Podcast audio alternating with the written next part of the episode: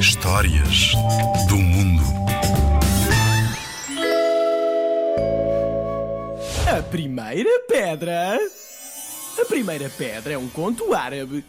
Era uma vez um sultão muito sábio, rico e generoso que vivia na cidade de Bassorá.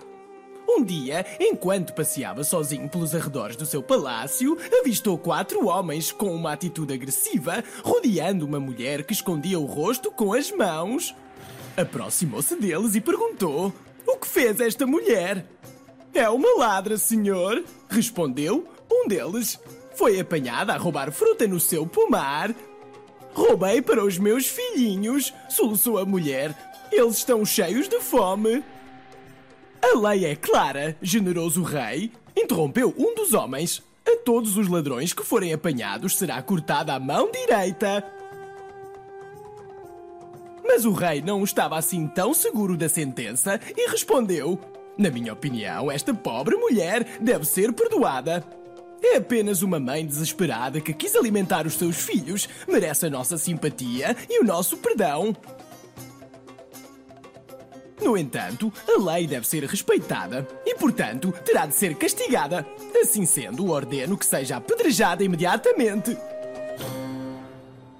Os quatro homens ficaram boquiabertos de espanto. Como poderia um rei famoso por ser bondoso sugerir o apedrejamento de uma mulher? Vizir, atira a primeira pedra, ordenou o rei. Mas não tenho aqui nenhuma pedra, respondeu o vizir.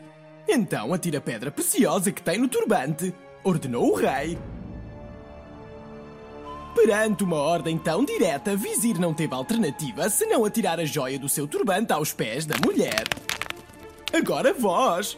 Apontou o rei dirigindo-se aos outros três homens. Atirai essas pedras que brilham em vossos dedos. Os três homens, um a um, tiveram de se desfazer dos preciosos anéis que tinham nos dedos. Para terminar, o rei virou-se para a mulher e disse: Apanha todas estas pedras e terás forma de comprar alimento para os teus filhos para o resto da tua vida. Estás livre?